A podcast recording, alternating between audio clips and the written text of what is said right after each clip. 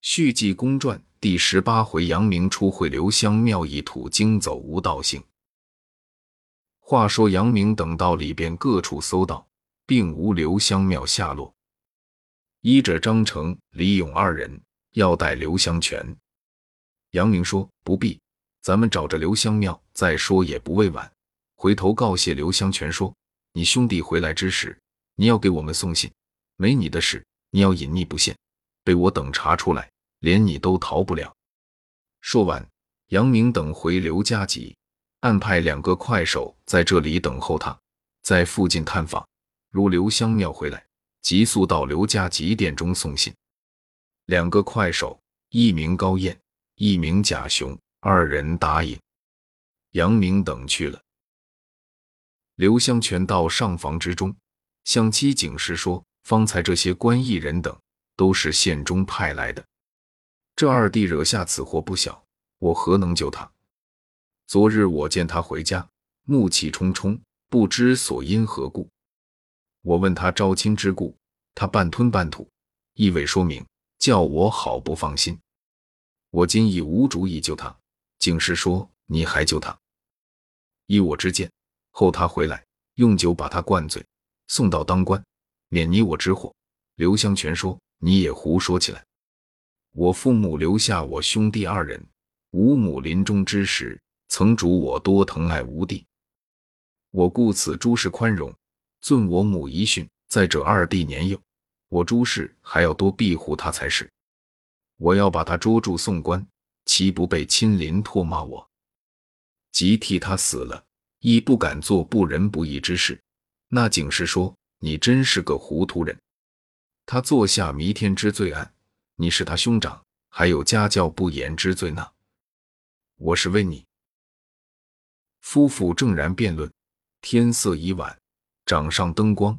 刘香庙由外边进来，说：“兄长，你用过饭了。”刘香全说：“贤弟，你惹下大祸，今日来了，官一人等捉你来了。”刘香庙说：“兄长跟我到书房说话，到书房之内坐下。”刘香庙说。兄长，你可别着急。依我之见，你把我送到县衙之中，免你牵连之祸。刘香全说：“二弟，你说那里话来？我把你送至当官，免我之祸，我心中何忍？你逃命运走高飞，我给你拿五十两银子，好做路费。”说罢，刘香全站起身，到了上房，向警师要一封银子。警师说：“你还给他银子？我遣家人刘喜。”已然给官人送信，少时就来。你先与他喝酒，去绊住他。等人来，刘香全说：“你胡说！快给我取银子来！”警师坐在那里不动。刘香全自己由箱中取出一封银子，到了外边书房之内，把银子交给刘香庙道：“贤弟，急速逃命去吧。”刘香庙说：“长兄少待，我去去就来。”他转身出去不多时，拿了一个妇人的人头，说：“兄长，我走甚不放心，把恶妇杀了，以免后患。”他兄长一听，吓了一惊，说：“贤弟太狠心了，你把他杀死，尚有三岁孩儿交给何人照管？”刘香庙说：“这小儿已被我杀了，不留孽种。”他兄长放声大哭。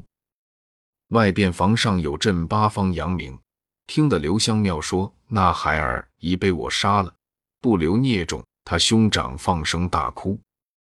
外边房上都跳下来，说：“刘香庙无父无君，乱臣贼子，往那里逃走？”刘香庙在屋内一听，把灯吹灭，先拿人头打出来。杨明躲开，见刘香庙站在院中，仪表非俗。身穿银红色衣服，五官俊美，手仗飞龙剑。杨明看罢，说：“刘香庙，杨某与你何冤何仇？你火烧如意村，杀死我家丁，大闹玉山县，采花杀人，拒捕官人，勾串熏香快匪，杀伤多命。今天特来拿你。”刘香庙并不还言，摆剑劈头就剁。杨明急驾相还。探囊取物，赵斌从房上跳下来，抡刀帮助杨明动手。柳瑞、杨顺义过来帮助。刘香庙先把赵斌剑削为两段，一转身飞步窜上房去，说：“杨明，我要失陪了，后会有期。”杨明再找，踪迹不见，带着官兵人等立刻回至刘家集殿内。刘万成说：“你众位回来了，可把刘香庙捉住？”杨明说：“我四个都要拿住这个贼人，他手中那口宝剑能削斩钢铁剁纯钢。”刘万成说。他这一走，望空不应了，叫小伙计摆上酒来，陪着杨明四人吃酒，直至三鼓，各自安歇。次日早晨刚才起来，只见从外面进来一人，说刘掌柜的家中六口人全被刘香庙杀了。刘万成听罢，放声大哭。只见刘香庙从外面进来，说刘万成窝藏官人。勾串杨明坏我大事，我已将你母亲妻子全皆杀了。杨明等从上房出来说：“刘香庙，我把你该死囚徒！你昨日杀伤八条人命，还敢这样耀武扬威！我等今日非捉拿你不可！”抡刀就剁。刘香庙并无半点惧色，摆剑急架相还，二人各施所能。刘香妙总想着要把杨明刀给削断，依杨明早已留神，看着那剑总闪躲开。柳瑞在旁边抱着刀，看刘香妙一失神，就是一刀。杨顺过去帮助杨明，赵斌由李勇手中拿过一把刀来说：“贼人，今日你再把我刀给削了，算是英雄。”四人围上，刘香庙并无半点破绽。那些快手在四面围着，说：“别放走刘香庙，拿呀！”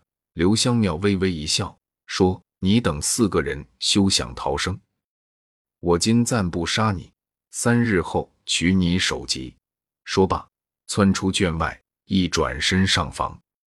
杨明随后一追，就是一毒药镖。杨明闪开，在上房一看，踪影全无。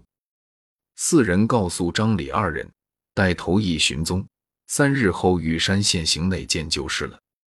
张成、李勇二人答应。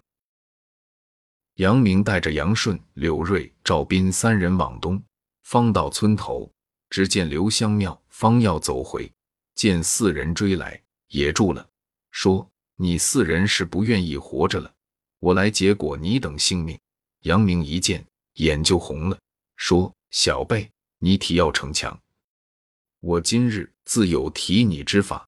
刘瑞说：“赵兄帮助，我在暗中帮助他，一镂空就是一刀，他要躲不开，我就一刀。”刘香庙一看，心中说：“不好，这厮他真是厉害，尽用暗里伤人。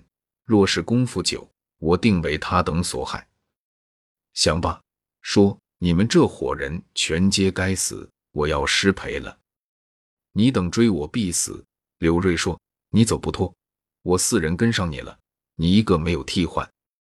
我四人，你要睡觉，我也许把你捆上。你要是出宫，一脚踢你一人跟头，反正你活不了。”刘香庙一听，吓得颜色改变，心中一动，这个姓刘的，他还真厉害。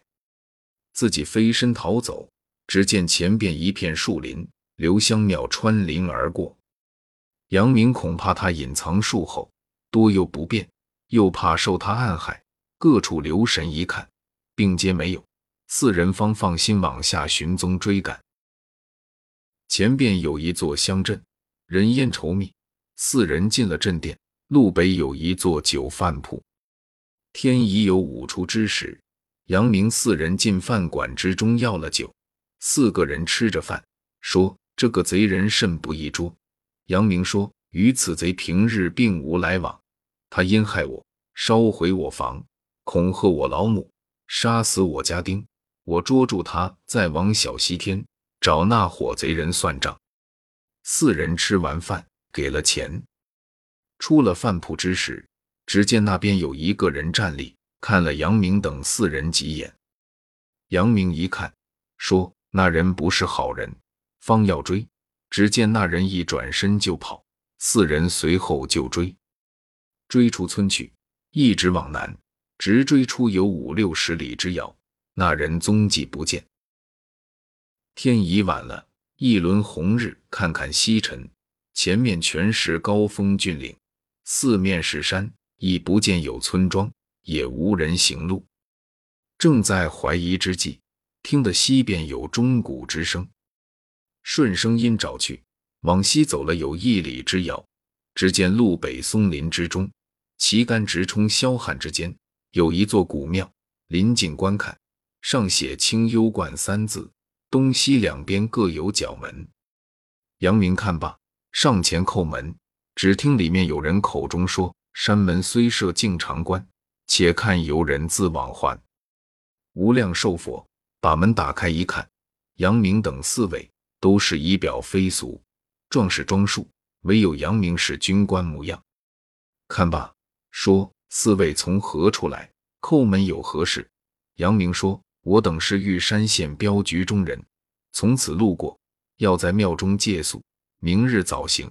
那老道人说：“我不敢主事，我到里边去见过庙主，再做商议。”杨明答应说：“求道爷美言。”那老道人转身进去，不多时出来说：“四位请到西边花院之内，我家观主是两个病人，已然病久了，已不能下地应酬施主。”这庙中像是从不留闲人住，只因前年有一位投宿住在这里。我们庙主想，出家人吃十方，必须与十方人方便才是。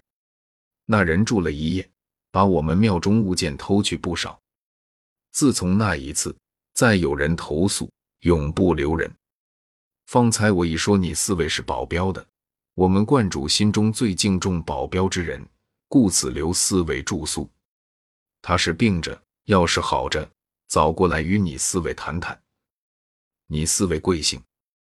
杨明用手指定那赵斌、柳瑞、杨顺，连自己都说明。那老道人说：“原来是玉山县镇远镖局杨大爷。我虽然不认识，我倒听人说过。我姓刘，有个外号叫刘老师，是西山庄人。我孤身一人，今年六十三岁。”在这庙中伺候观主，今已四年。我给你四位爷烹茶。那老道人去了，少时送过茶来，把灯点上，说：“我给四位取饭去。”杨明看这所院落是北房，山门外边东西各有配房。这屋中北墙上挂着一轴挑山，画的虎溪三有图，两边有对联一幅，写的是。镜里乾坤大，弦中日月长。条案上有几卷《道德经》，头前八仙桌一个，两旁椅子，屋内围屏床帐俱全。自己正看之际，忽然心中一动，正是恩义广施，人生何地不相逢？冤家包结，路逢险处须回避。要知后事如何，且看下回分解。